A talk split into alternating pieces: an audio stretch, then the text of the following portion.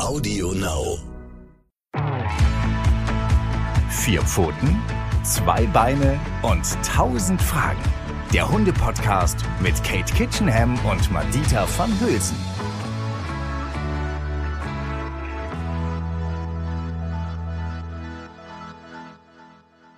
Hallo und herzlich willkommen zu Vier Pfoten, zwei Beine und 1000 Fragen.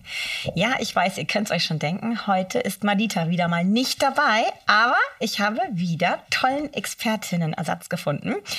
Wir unterhalten uns heute über das Thema Tierversicherung. Das ist ja etwas, worüber ich mir ganz viele Jahre überhaupt gar keine Gedanken gemacht habe und zum Glück sehr viel Glück hatte, dass ich sie nie gebraucht habe. Denn das ist ja total klar, wir alle lieben unsere Hunde und deshalb möchten wir, dass sie gesund und sehr alt und sehr glücklich werden, altglücklich werden.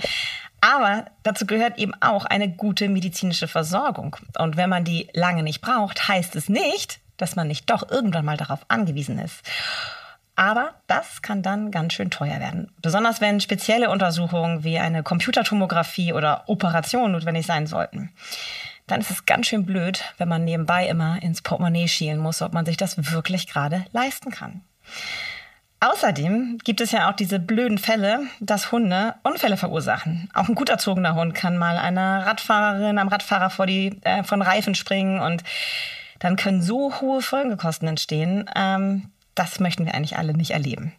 Ich weiß, das sind alles Schreckensszenarien, die hoffentlich niemals passieren, aber sie können eben passieren. Natürlich haben die Versicherungen den Braten gerochen und deshalb gibt es mittlerweile unglaublich viele Angebote auf dem Markt, um sich und auch seinen Hund gut abzusichern. Aber machen eigentlich wirklich alle für jeden Sinn? Genau, deswegen ist Uta heute bei mir. Uta Rönneburg, meine liebe Hund-Katze-Maus-Kollegin. Sie ist nicht nur Tierärztin, sondern auch Leiterin der Tierklinik hier in Lüneburg, hat dadurch schon alles erlebt, was man erleben kann als Tierärztin und weiß genau, warum und wie teuer eine Behandlung werden kann. Herzlich willkommen, liebe Uta. Herzlich willkommen. Ich freue mich sehr, heute hier zu sein. ja, ich bin total froh. Und das Schöne ist nämlich auch, dass Uta live bei mir ist. Ja, das, das ist mal was anderes. Ja, ne? das ist vor allem jetzt nach Corona, hat man sich so daran gewöhnt, alles nur noch über Zoom zu machen. Ähm, und Madita wohnt ja leider auch in Hamburg und mit Baby ist es wahnsinnig schwer, sich zu verabreden, die Zeit sich zu nehmen. Ähm, und deswegen sehen wir uns meistens auch über Zoom und das ist für mich mal wieder was ganz Tolles, hier so live und direkt mit jedem nebeneinander zu sitzen ähm, und unseren Podcast auszuzeichnen. Echt schön. Ja, ich finde es auch super. Ist für mich auch mal was Neues tatsächlich. ähm, ja, ich bin gespannt. Uta und ich haben neulich genau zu diesem Thema auch einen Hund-Katze-Maus-Beitrag gedreht. Und da haben wir halt gemerkt, es gibt so viel zu besprechen und wie das oft so ist ähm, bei Fernsehsendungen. Wir haben uns da eben halt einen, einen bestimmten Fokus gesetzt mit einer betroffenen Tierhalterin und wir wollten uns mal ein bisschen Zeit nehmen, das ein bisschen ausführlicher für euch zu besprechen. Es gibt auch einfach wirklich verschiedene Versicherungen für verschiedene Anlässe und ähm, das macht schon Sinn, die einmal so ein bisschen durchzusprechen. Hm, auf jeden Fall. Genau, wir haben das Ganze heute in zwei große Kapitel unterteilt. Der erste, Kapitel ist das Thema Haftpflichtversicherung und das zweite Kapitel die Tierkrankenversicherung, wo Uta euch dann ganz viele wichtige Infos zu bieten kann. Haftpflichtversicherung habt ihr euch hoffentlich schätze ich mal, und so schätze ich euch ein, unsere Stammzuhörerinnen, ähm, viel schon auch mit beschäftigt, weil es ist einfach super verantwortlich, eine Haftpflichtversicherung für sein Tier abzuschließen, ne, Uta? Absolut. Also Haftpflichtversicherung finde ich ist ein Muss. Es ist nicht überall vorgeschrieben in allen Bundesländern, aber ich finde es absolut ratsam, weil wie gesagt, es kann sein, dass ähm, ein Hund einfach vors Auto läuft und einen Schaden verursacht, der kann ja ganz schnell in die zigtausende gehen. Und dann ist es schon sinnvoll, dass der Hund versichert ist und ich das nicht aus der eigenen Tasche zahlen muss. Mhm. Bei Katzen ist es ja anders, die sind immer mitversichert. Also mhm. insofern, um, um eine eigene Katzenhaftpflicht muss ich mich eigentlich nicht kümmern. Stimmt, die sind in der Privathaftpflicht mit drin. Ähm, auch andere Kleintiere, glaube ich auch, ne? Die müssten auch mit drin sein, mhm, genau. Genau, also falls die, also Kaninchen, ich überlege gerade, wie ein Kaninchen Schaden verursachen kann, aber auch das vielleicht, wenn jemand bremst, weil irgendwie ein Kaninchen vors Auto hoppelt und das ist deins, das Ent ausgebrochen ist. Entweder das oder wenn du den mal in Pflege gibst und der knabbert irgendeinen teuren Teppich ah, an oder sonst irgendwas. Das, oder ein Kabel durch oder irgendwas. Also da kann ja auch eine ganze Menge passieren. Also, das lohnt sich auf jeden Fall da mal in den Vertrag zu gucken, aber eigentlich ist es inklusive bei der Privathaftpflicht. Für Hunde gilt es nicht und ich glaube, das macht auch Sinn, weil natürlich Hunde teilen mit uns unser Leben, sind überall mit dabei und wenn man überall mit dabei ist, dann kann man auch ganz schöne Schäden verursachen. Genau wie bei uns Menschen eben halt auch, bei Kindern oder auch bei uns Erwachsenen. Das gehört zum Leben dazu und wenn man einen Hund bei sich leben hat, dann muss man den absichern. Pflicht ist es nicht, wie Uta schon gesagt hat, in vielen Bundesländern, aber auch um sich selbst zu schützen. Also ich glaube, die meisten von uns würde das in wahnsinnige finanzielle Schwierigkeiten stürzen, auch wenn ein Mensch zu Schaden kommt. Also das ist schon, das, das ist ja das Worst-Case-Szenario, aber das kann ja wirklich bedeuten, dass man im schlimmsten Fall ähm, dass das Leben dieses Menschen lang da Unterhalt zahlen muss. Ne? Absolut. Ich wollte gerade sagen, wenn das Problem nämlich ist, dass der Hund auch jemanden gebissen hat und da sind Operationen nötig, mhm. ein längerer Krankenhausaufenthalt oder irgendwelche ja, größeren Untersuchungen, die gehen ja wirklich in die Tausende oder in die zigtausende. Und äh, wenn ich keine Versicherung habe, dann bin ich dafür selbst verantwortlich. Mhm. Das ist schon heftig. Also das wünscht man keinem, das hofft man auch nie, dass das passiert, sondern eher vielleicht mal, was weiß ich, dass der Hund beim Hochspringen eine Jacke zerreißt. Mhm. Das kann dann vielleicht auch jeder noch so bezahlen. Mhm. Aber äh, es kann halt auch viel teurer werden. Mhm. Genau. Ähm, ich weiß, dass es in Berlin Niedersachsen und Hamburg Pflicht ist. Vielleicht gibt es noch das ein oder andere Bundesland, das ich nicht so auf dem Zettel habe. Ihr seid dann da sowieso nicht betroffen, die ihr da lebt. Ähm, ihr habt das wahrscheinlich alle abschließen müssen in dem Sinne. Ähm, aber alle anderen, die das noch nicht gemacht haben, es ist selten, dass ich etwas zu etwas sehr dringend rate. Aber da würde ich wirklich immer sagen, auch Nox, auch Erna, ihr wisst, ihr alle bemüht euch, eure Hunde gut zu erziehen. Man kann nie jede Gefahr vorher ausschließen. Ähm, das passiert so schnell und man hat so einen großen Schaden an der Backe die Kosten sind auch gar nicht so hoch für so eine Versicherung. Also das äh, schwankt natürlich auch nach der Deckungssumme, die sehr unterschiedlich hoch sein kann. Also ich habe gerade noch mal nachgeguckt, es gibt Versicherungen, die haben eine Deckungssumme bis 40, 50 Millionen. Ja. Also das ist wirklich, dann bist du wirklich safe. Das, das ist eine gute Sache. Und sie kosten für einen Hund zwei bis fünf Euro im Monat. Ich finde, wenn man ein Haustier hat, äh, das man sowieso mit gutem Futter versorgt und regelmäßig mit ihm zum Tierarzt geht ähm, und alles für dieses Tier kauft an tollen Halsbändern, Decken und äh, Schlafplätzen, ähm, dann sind zwei bis fünf Euro im Monat wirklich drin, um sich abzusichern. Ich denke auch, also das Preis-Leistungs-Verhältnis ist definitiv gut. Also da kann ich auch wirklich nur jedem zu raten, äh, das da nicht an der falschen Stelle zu sparen. Also ja. das ist wirklich sinnvoll. Absolut. Dann ist natürlich eine Sache, die ihr beachten müsst. Und das ist, äh, sind die unterschiedlichen Rassen. Bei der Haftpflichtversicherung ist es so, dass manche Tierversicherungen Unterschiede machen. Ähm, ob das jetzt äh, gerechtfertigt ist oder nicht, äh, das diskutieren wir hier nicht, weil ich glaube, da sind wir alle einer Meinung, dass das Quatsch ist. Aber es gibt Hunderassen, die als per se gefährlich eingestuft werden. Und manche Versicherungen schließen sie komplett aus aus ihrer Versicherung und andere berechnen extra hohe Summen für diese Hunderassen. Ähm, da müsst ihr auch noch ganz genau in den Vertrag gucken, euch das genau durchlesen, falls ihr eine als in manchen Bundesländern gefährlich titulierte Hunderasse euer eigen nennt, dass ihr euch da eine Versicherung aussucht, die hoffentlich sagt, das ist Quatsch, sowas machen wir gar nicht. Genau, das ist total ungerecht. Das weiß, glaube ich, jeder, dass äh, also die Hunde als per se gefährlich einzustufen oder als Kampfhunde, wie sie vielleicht teilweise auch noch tituliert werden, mhm. weil in der Regel ja gar nicht diese Hunde die Schäden verursachen, sondern vielleicht eher der kleine Dackel oder der Schäferhundmischling. Ähm, aber nichtsdestotrotz, ja, da machen sicherlich einige noch Unterschiede, weil vielleicht auch der Schaden, wenn größer ist, wenn mhm. dann doch mal gebissen wird. Mhm. Und ähm, ja, da muss man sich erkundigen, ob nun gerechtfertigt oder ungerechtfertigt, aber vielleicht sind die Beiträge da anders. Ja, also schaut mal ganz genau ins Kleingedruckte und lest euch das gut durch, bevor ihr euch für eine Haftpflichtversicherung entscheidet. Genau. Damit haben wir schon das erste große Kapitel abgeschlossen. Jetzt kommen wir aber zu dem, äh, was wahrscheinlich ein bisschen länger dauern wird, weil da gibt es wirklich große Unterschiede. Und da kennt Uta sich natürlich jetzt als unsere Super-Expertin besonders gut aus. Und das ist die Tierkrankenversicherung. Uta, hast du schon mal so Situationen gehabt? Wahrscheinlich schon, ne? wo Leute wirklich so verzweifelt waren, weil sie wussten, das wird jetzt teuer und ich kann mir das eigentlich nicht leisten. Absolut. Also damit haben wir täglich zu tun und mhm. äh, Tierversicherungen werden Gott sei Dank aber auch immer mehr. Also nicht nur, dass sie mehr angeboten werden und das Ganze natürlich leider auch unübersichtlicher machen, mhm. aber es ist schon gut, dass immer mehr Tiere versichert werden. Ähm, es gibt einfach Erkrankungen oder auch Operationen, die wahnsinnig teuer sind oder Untersuchungen, die wahnsinnig teuer sind, die Diagnostik. Und ähm, natürlich kann sich die nicht jeder leisten. Das sehen wir ja auch ein. Es mhm. gibt natürlich Gebühren, die müssen auch wir nehmen. Das ist so. Und ähm, da muss man sich natürlich erkundigen. Es gibt einmal Krankenversicherungen und OP-Versicherungen. Mhm. Es gibt auch Komplettversicherungen. Mhm. Und die sind natürlich alle unterschiedlich aufgeteilt. Mhm. Und da muss man dann gucken, dass man das entsprechende für sich findet. Mhm. Bevor wir uns jetzt um diese unterschiedlichen äh, Versicherungen kümmern, würde ich gerne auch diese ähm, halbe Stunde mit dir einmal nutzen, ganz kurz, um darauf einzugehen, weil ich kann mir vorstellen, und ich habe neulich auch eine Studie dazu gelesen, dass tatsächlich unter Tierärzten, niedergelassenen Tierärzten, die Selbstmordrate so wahnsinnig hoch sein soll, weil ihr so unter Druck steht.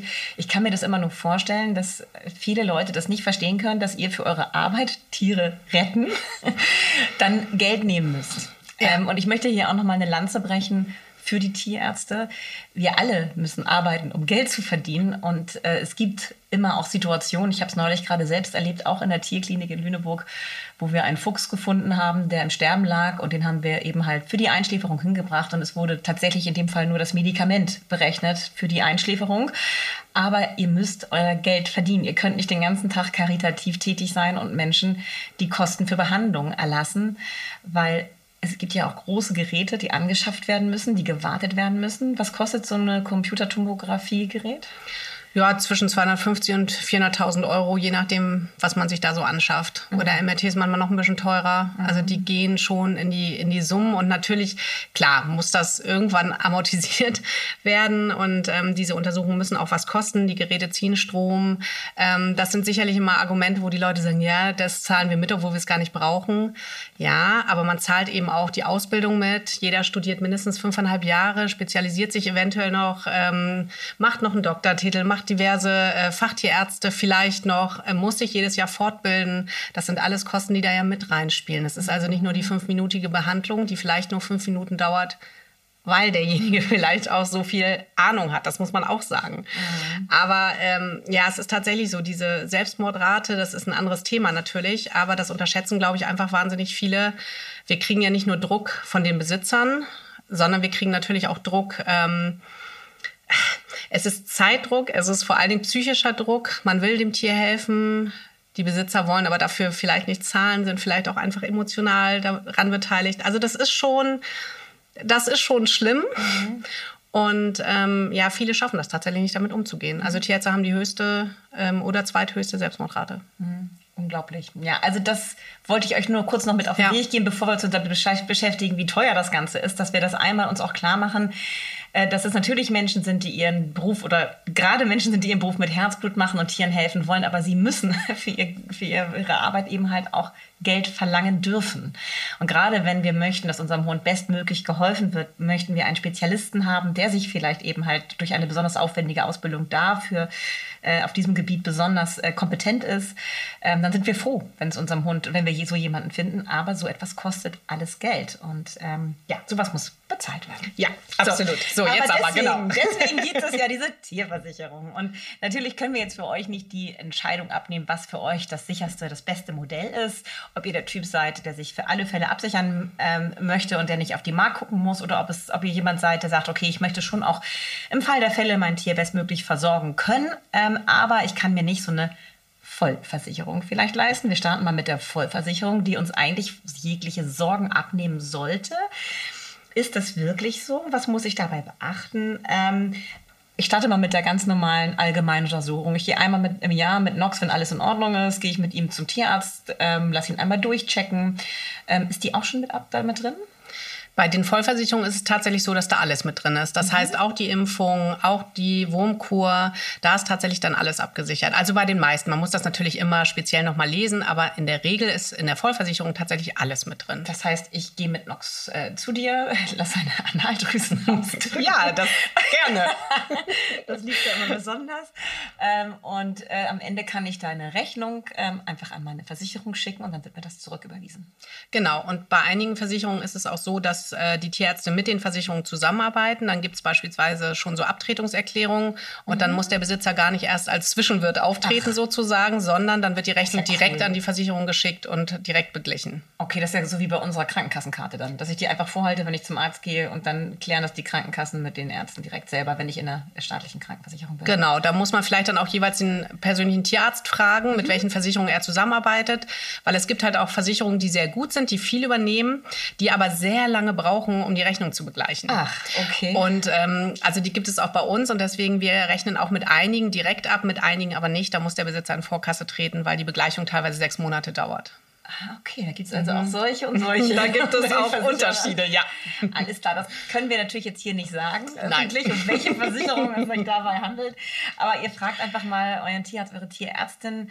Ähm, vielleicht haben die auch schon einen Tipp. Dürfen, dürft ihr Tipps geben? Doch, man, äh, ich finde schon, dass man Tipps geben darf, zumindest auch die, mit denen wir einfach gut zusammenarbeiten. Ähm, wobei es halt schwierig ist mittlerweile, weil es einfach so wahnsinnig viele neue gibt, die sicherlich auch gut sind, die wir vielleicht einfach nur noch gar nicht beurteilen können, weil sie eben neu am Markt sind. Mhm. Also insofern ist, ist Werbung immer ein bisschen schlecht. Es gibt einfach so alteingesessene, die, glaube ich, jeder kennt.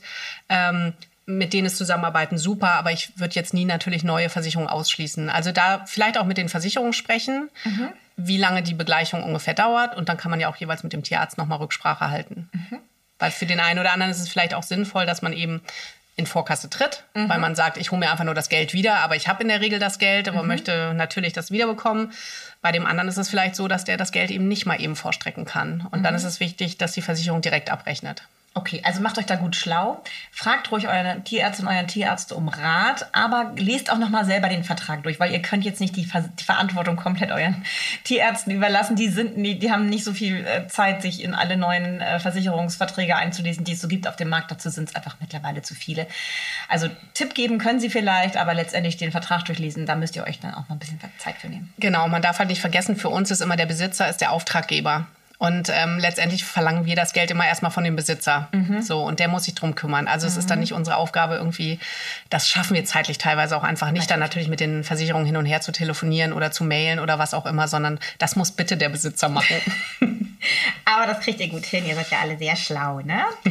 äh, genau. Dann ähm, nochmal so, um euch ein Gefühl dafür zu geben, was es so kostet. Ich habe mir das mal ein bisschen rausgesucht. Also eine Vollkrankenversicherung, wo eben auch die allgemeine Untersuchung mit drin ist, die kostet 17 bis 150 Euro im Monat. Das ist schon eine ganz schöne Stange Geld. 150 Euro kann sich, können sich nur wenige von uns leisten.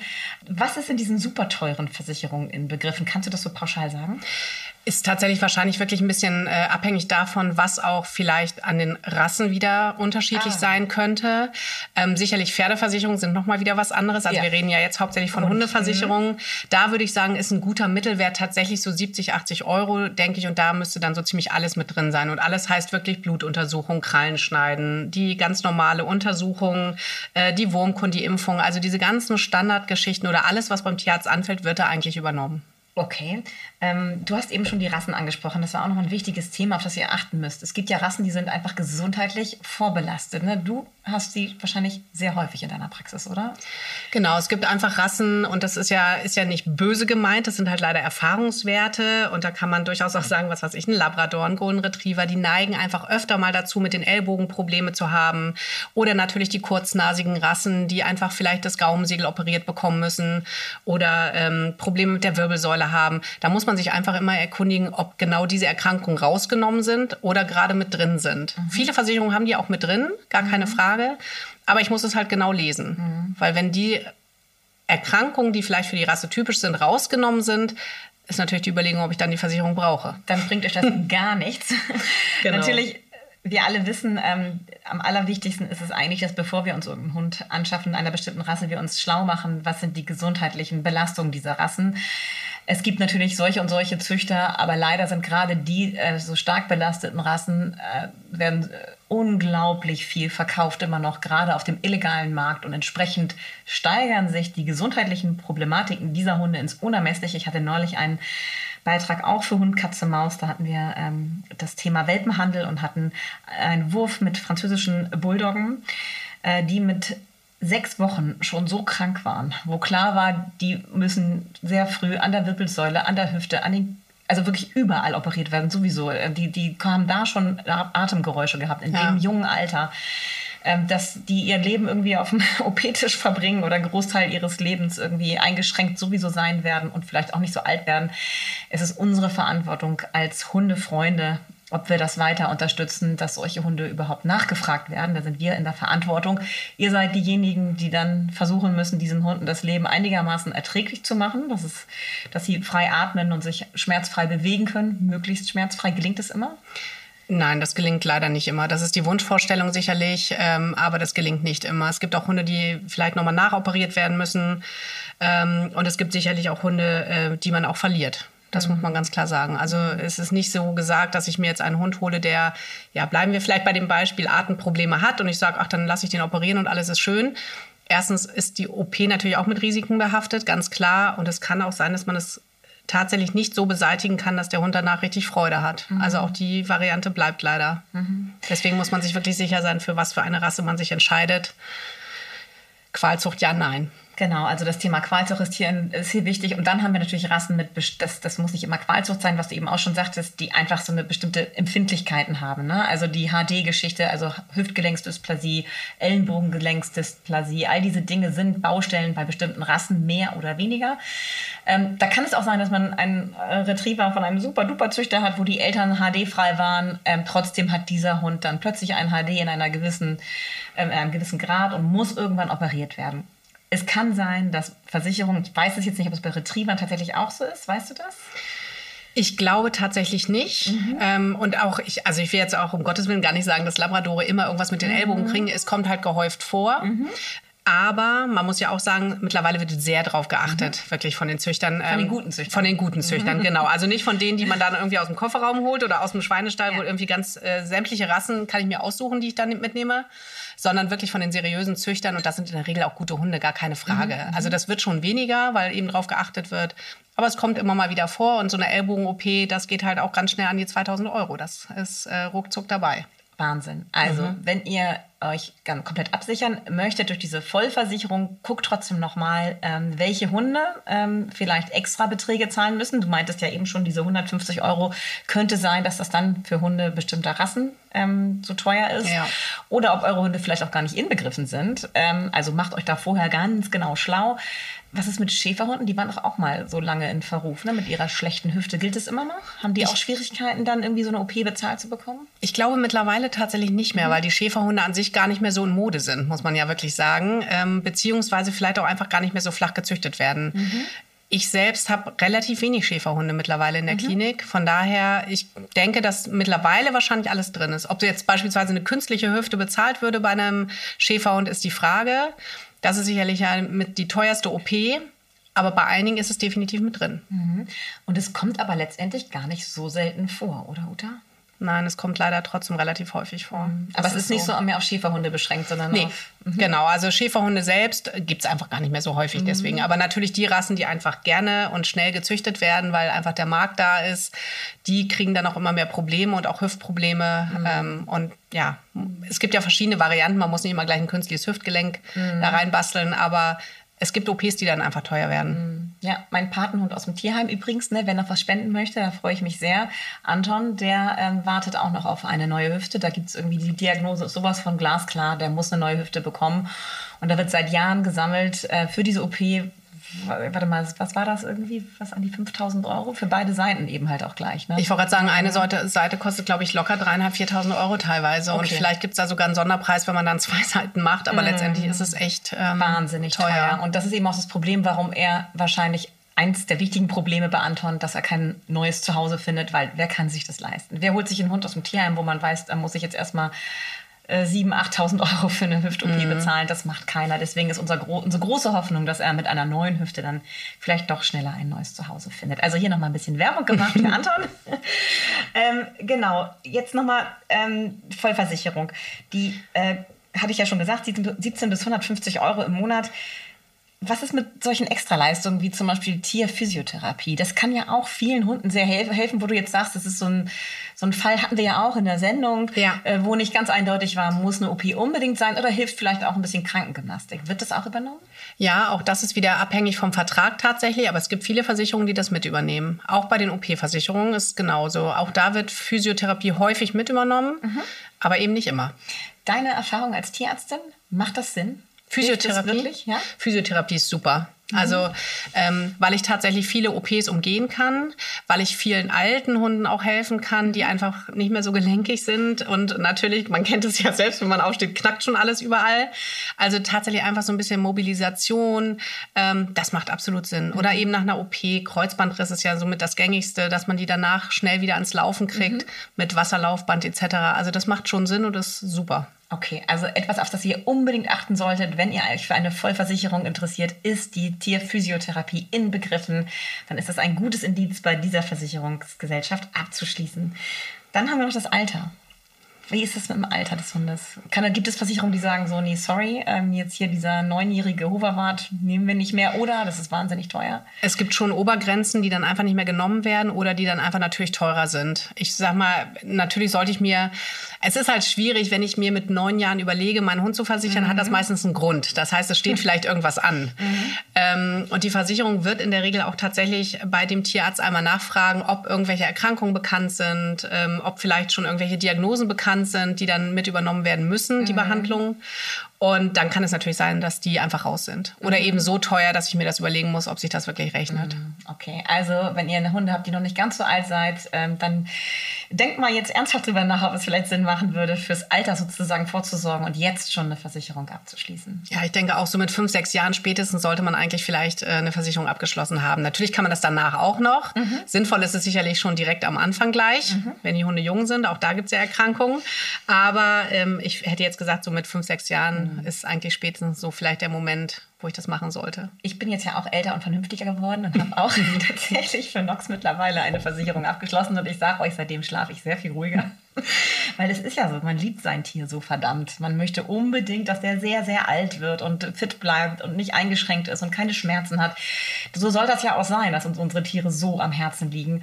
Ähm, und da muss ich mir jetzt einfach wirklich keine Gedanken mehr machen. Ich kann das jetzt, ich kann dann in dem Fall der Fälle, könnte ich wirklich jeder Behandlungsmethode jetzt zustimmen. Und das muss nicht für jeden das Richtige sein. Für mich war das in dem Fall jetzt die richtige Entscheidung, so zu machen. Genau, viele wollen ja auch, und das macht auch Sinn, einmal im Jahr dann ab einem gewissen Alter vielleicht mal so einen Blutcheck zu machen mhm. und ähm, oder mal einen Ultraschall, mhm. um zu gucken, ob alles in Ordnung ist. Und das ist dann eben bei so Komplettversicherungen häufig mhm. tatsächlich mit drin. Und dann muss ich mir jetzt auch gar keine Gedanken mehr machen, ob ich es mache oder nicht, weil ich nicht rechnen muss, sondern ich weiß, das übernimmt meine Versicherung und das ist schon verdammt beruhigend. Genau. Genau, dann gibt es ja noch eine Alternative zur Vollversicherung. Ne?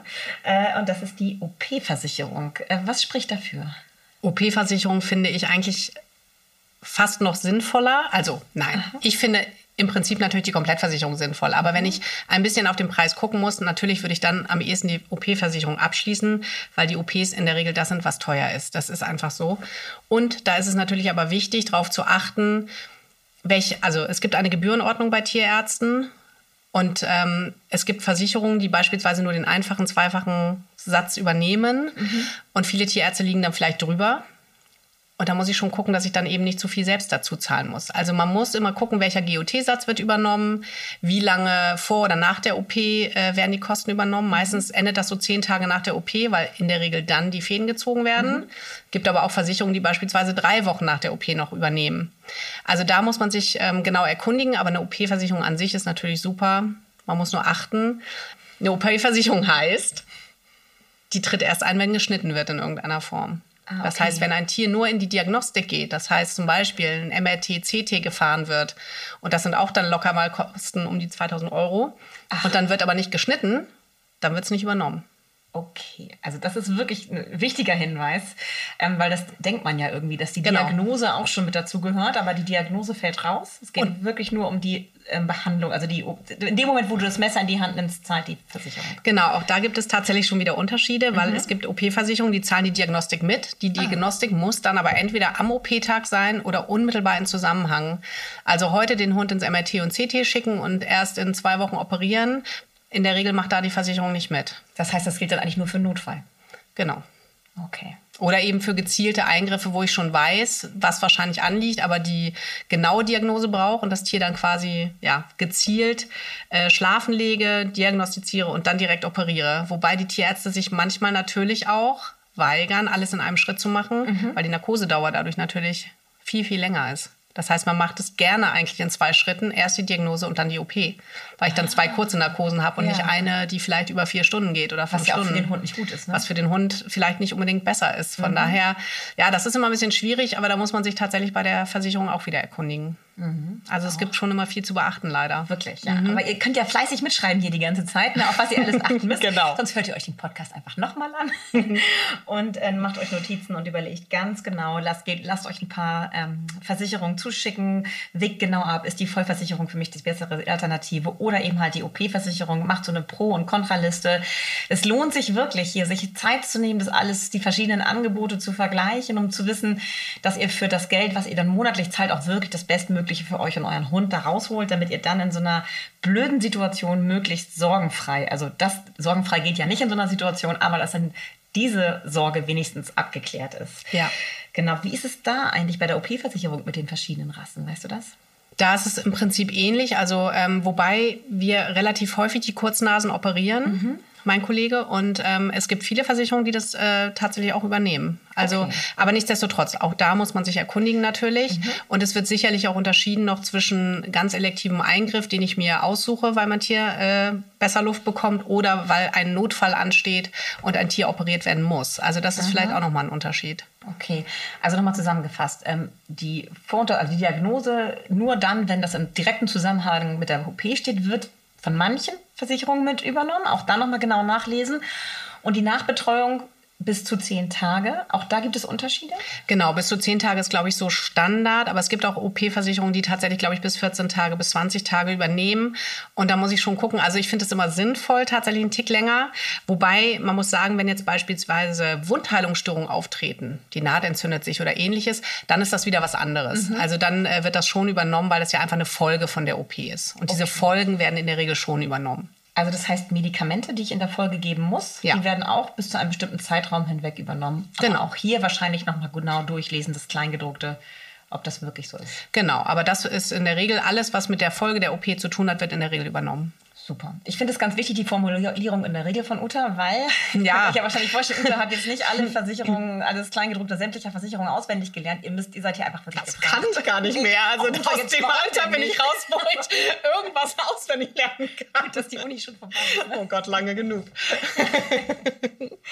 Ja, also hier auch wirklich, äh, ihr kommt nicht drum rum, euch da einmal ein paar Abende Zeit zu nehmen und das äh, mit euren Partner, Partnerinnen zusammen zu wälzen. Ähm, oder Leuten, Freunden von euch, die sich auch vielleicht ein bisschen auskennen. Ich glaube, das macht da wirklich Sinn, damit ihr euch dann für die richtige Versicherung für euch und euren Hund entscheidet. Hier nochmal so ein Kostenüberblick. Die OP-Versicherung kostet 4 bis 50 Euro im Monat. Also ihr seht auch schon an dieser Preisspanne, dass da ganz unterschiedliche Sachen wahrscheinlich intensiv abgedeckt werden oder eben halt auch nicht. Und da sicherlich auch tatsächlich wieder so ein bisschen rassetypisch, was ist es für ein Hund? Ein kleiner Hund, der vielleicht eher 15, 16, 17 Jahre alt wird, ein großer Hund, der vielleicht nur 8, 9 Jahre wird, aber vielleicht gefährdeter ist für gewisse OPs. Also das ist sicherlich, ähm, ja, da spielt da alles mit rein, das denke ich schon. Das ist leider, es ist, man kann es nicht ersparen, tatsächlich dieses blöde Kleingedruckte zu lesen und vielleicht auch, ich weiß nicht, Stiftung Warentest sich wirklich mal erkundigen und ein paar Versicherungen vergleichen. Das ist halt wirklich mittlerweile ein großer Markt und ähm, ja, ich würde, glaube ich, immer den Tierarzt fragen, ob die einen Tipp haben, mit welcher Versicherung die gute Erfahrung haben. Das ist immer schon mal ein ganz guter Hinweis. mit wem sie gern zusammenarbeiten. Und das mit wem ist sie gern Ein zusammenarbeiten. wichtiger Erfahrungswert für die, ne? Absolut. Und auch der dann auch über die Qualität der Versicherung was aussagt. Genau, wo man zumindest weiß, das klappt reibungslos, die zahlen das in der Regel ohne Probleme. Ja, gut. Was ist mit Mischlingen? Weil das ist ja, viele von uns haben ja Mischlinge, ich inklusive. Ähm, wir haben jetzt immer nur über die Rassen gesprochen. Wenn ich jetzt zum Beispiel einen äh, Schäferhund-Mischling habe oder Labrador-Mischling, ist er dann auch in der Kategorie gefährdet für HD bei manchen Versicherungen? Muss ich da auch hingucken? Ich glaube tatsächlich schon. Ich kann es nicht hundertprozentig sagen, aber ich weiß, ähm, wenn man eine Versicherung abschließen möchte und online gibt es, glaube ich, auch so einen Fragebogen, dann wird schon geguckt, wenn ich einen Mischling habe, ob bekannt ist, welche Rassen da drin enthalten sind. Und das werden die Versicherungen natürlich nur fragen, wenn sie irgendwelche Konsequenzen daraus ziehen. Sonst müsste es ihnen ja egal sein. Das heißt, wenn ich da irgendwie Schä- Schäfer und Labrador eingebe, kann es natürlich schon passieren, dass die dann vielleicht eher Ellbogen, Hüfte rausnehmen, womöglich. Ähm, muss ja nicht so sein, aber das könnte ich mir schon vorstellen. Also auch hier aufgepasst, wenn ihr Mischlingshalterin seid. Zumindest wenn die Frage kommt, woraus die Mischlinge Ja. bestehen, dann sollte man vielleicht schon mal hellhörig werden. Genau, Fragen sind auch schon Oder gute Rückfragen. Indizien, Genau. was im, Ver- im Versicherungsvertrag inklusive sein könnte oder nicht. Ja. Auch schöner Hinweis von dir, Uta, danke. So, jetzt kommen wir dann zu deinem abschreckenden Beispiel. Wir hatten gerade neulich einen Hund, ähm, der ja wie eine Art Verbrennung am Bauch hatte, wo man nicht genau weiß, woher. Mhm. Ähm, das ist leider nach der OP nicht bei uns äh, nach einer Kastration aufgetreten und im Prinzip war der ganze Bauchraum bis zum Innenschenkelbereich wie wundes Fleisch letztendlich und es musste eine sogenannte WAC angewendet werden. Das ist eine Vakuumtherapie. Das heißt, damit die Bakterien da irgendwie klarkommen, ähm, wird im Prinzip so eine Folie angelegt mit einer Vakuumpumpe, die die ganze Zeit da im Prinzip alles rauszieht an Luft und ähm, das gibt es bei Menschen auch und das ist halt wahnsinnig teuer. Alle zwei Tage muss dieser Hund neu gewickelt werden, die Vakuumpumpe neu ähm, äh, auferlegt werden sozusagen und immer wieder neu abgesaugt. Der Hund war, glaube ich, 14 Tage oder drei Wochen bei uns und die Rechnung betragt, glaube ich, knapp 35.000 Euro. Oh Gott. Mhm. Dem Hund geht es sehr gut. Ja. Die Versicherung hat es übernommen. Gut. Aber es gibt sicherlich auch Fälle, wo das eben nicht übernommen wird. Und bei der Summe, das ist ein einjähriger Hund, der kastriert wurde. Ähm, oh ich kann dir nicht sagen, aus welchem Grund, weil Kastration an sich ja so ein Thema ist, ja. aber ähm, das sollte wohl so sein. Und äh, letztendlich ist da halt irgendwas aufgetreten, wo wir nicht wissen, was, wie. Aber eben mit solchen Folgen, wo du sagst, ich, ähm, also das kann sich ja kein Mensch leisten. Nein, nein. Und ähm, die Leute hätten sich sonst natürlich auch, es gibt ja auch Alternativtherapien, das muss man auch sagen. Mhm. Die hätten vielleicht einfach noch deutlich, deutlich länger gedauert. Mhm. Mit dieser Vakuumtherapie ging es eben relativ schnell, in mhm. Anführungszeichen, und der Hund ist wieder hergestellt und es geht ihm super oder ihr, mhm. aber eben mit extremen Kosten, mhm. die kein normaler Mensch, glaube ich, so mal eben locker zahlen kann. Okay, also ein sehr gutes Beispiel zum Abschluss von dir, Uta. Danke. Ein sehr abschreckendes Beispiel, oh ja. Aber auch ein gutes Beispiel, weil es die Versicherung zahlt. Genau. Ob der Hund jetzt immer noch dort versichert ist, kann ich nicht sagen. Oder ob der rausgeschmissen wurde. Das weiß ich. Ja, das passiert auch. Also es gibt schon Versicherungen, die tatsächlich gewisse OPs noch übernehmen und dich dann rausschmeißen, weil du womöglich innerhalb eines Jahres, da muss man auch noch drauf achten, innerhalb eines Jahres gibt es manchmal so Summen, die nicht überschritten werden dürfen. Ah. Also auch das ist vielleicht nochmal ein Hinweis, dass man nochmal guckt, wie viel im Jahr darf denn passieren oder ich meine, es läuft manchmal doof und der Hund ist nun mal ja. dreimal stationär oder irgendwas. Ja. Ähm, da muss man vielleicht auch mal gucken, ob es ah. so eine ah. Höchstsumme gibt pro Jahr. Und ist es so ein bisschen wie bei der Zahnzusatzversicherung auch, dass man erst nach einer gewissen Zeit ähm, vielleicht äh, bestimmte Behandlungen in Anspruch nehmen darf? Ja, es gibt so Haltefristen, ähm, die manchmal zwischen drei Wochen und drei Monaten sind. Es gibt aber auch Versicherungen, die tatsächlich ab Tag 1 greifen. Okay, auch das nochmal. Ja. Wichtige Unterschiede, auf die ihr achten solltet. Das kann ja fast sein, passieren, dass ich eine Versicherung abschließe. Am nächsten Tag hat mein Hund einen Unfall, dann greift die Versicherung aber erst in drei Monaten. Also genau. hier auch nochmal ganz genau durchlesen den Vertrag. Liebe Uta, ich bin wirklich happy, ich bin gut informiert. Ich hoffe, ihr, ich bin mir sicher, ihr da draußen fühlt euch jetzt auch gut informiert. Ihr wisst zumindest, worauf ihr achten müsst, wenn ihr eine, über eine Versicherung für euren Hund nachdenkt, was ihr, ja, was für euch in Frage kommt, vielleicht OP oder Vollversicherung. Ähm, guckt euch das ganz genau an. Ähm, das heißt nicht unbedingt, dass eine günstigere Versicherung schlechter sein muss, oder? Auf gar keinen Fall. Also das Nein. wollen wir auch hiermit nicht sagen. Ich finde nur, man muss schon auch gucken, warum ist eine Versicherung so teuer und achtet auf die einzelnen Punkte, die Uta hier angesprochen hat, ähm, damit ihr dann am Ende kein böses Erwachen habt, solltet ihr eure Versicherung doch mal in Anspruch nehmen müssen, ähm, dass ihr dann wirklich wisst, alles, was mir wichtig ist, ist abgesichert. Ja, absolut. Uta, Ganz lieben Dank, dass du dir Zeit genommen hast. Sehr gerne. Die Verwirrung ist wahrscheinlich jetzt umso größer, ja. aber, aber es gibt einfach so viele Punkte, die ja. man gar nicht einzeln alle aufführen kann Nein. oder wo man sagen kann, so jetzt hier, das ist die beste Versicherung, weil die leistet das und das mhm. und das. Das geht nicht. Das muss jeder individuell entscheiden. Das können wir da nicht bieten. Hätten wir uns natürlich gefreut, wenn wir euch das bieten ja, könnten. Aber das wäre super. Hunde sind so unterschiedlich, so individuell wie wir Menschen auch und wir müssen einfach hier auch nochmal uns Zeit nehmen und ganz genau hingucken. Aber es lohnt sich, es ist wichtig, sich für den Fall der Fälle Gedanken zu machen. Absolut. also, ihr Lieben, habt eine wunderbare Woche und wir hören uns wieder in zwei Wochen mit unserem Podcast. Bis dann. Tschüss. Tschüss. Vier Pfoten, zwei Beine und tausend Fragen. Der Hunde-Podcast mit Kate Kitchenham und Madita van Hülsen.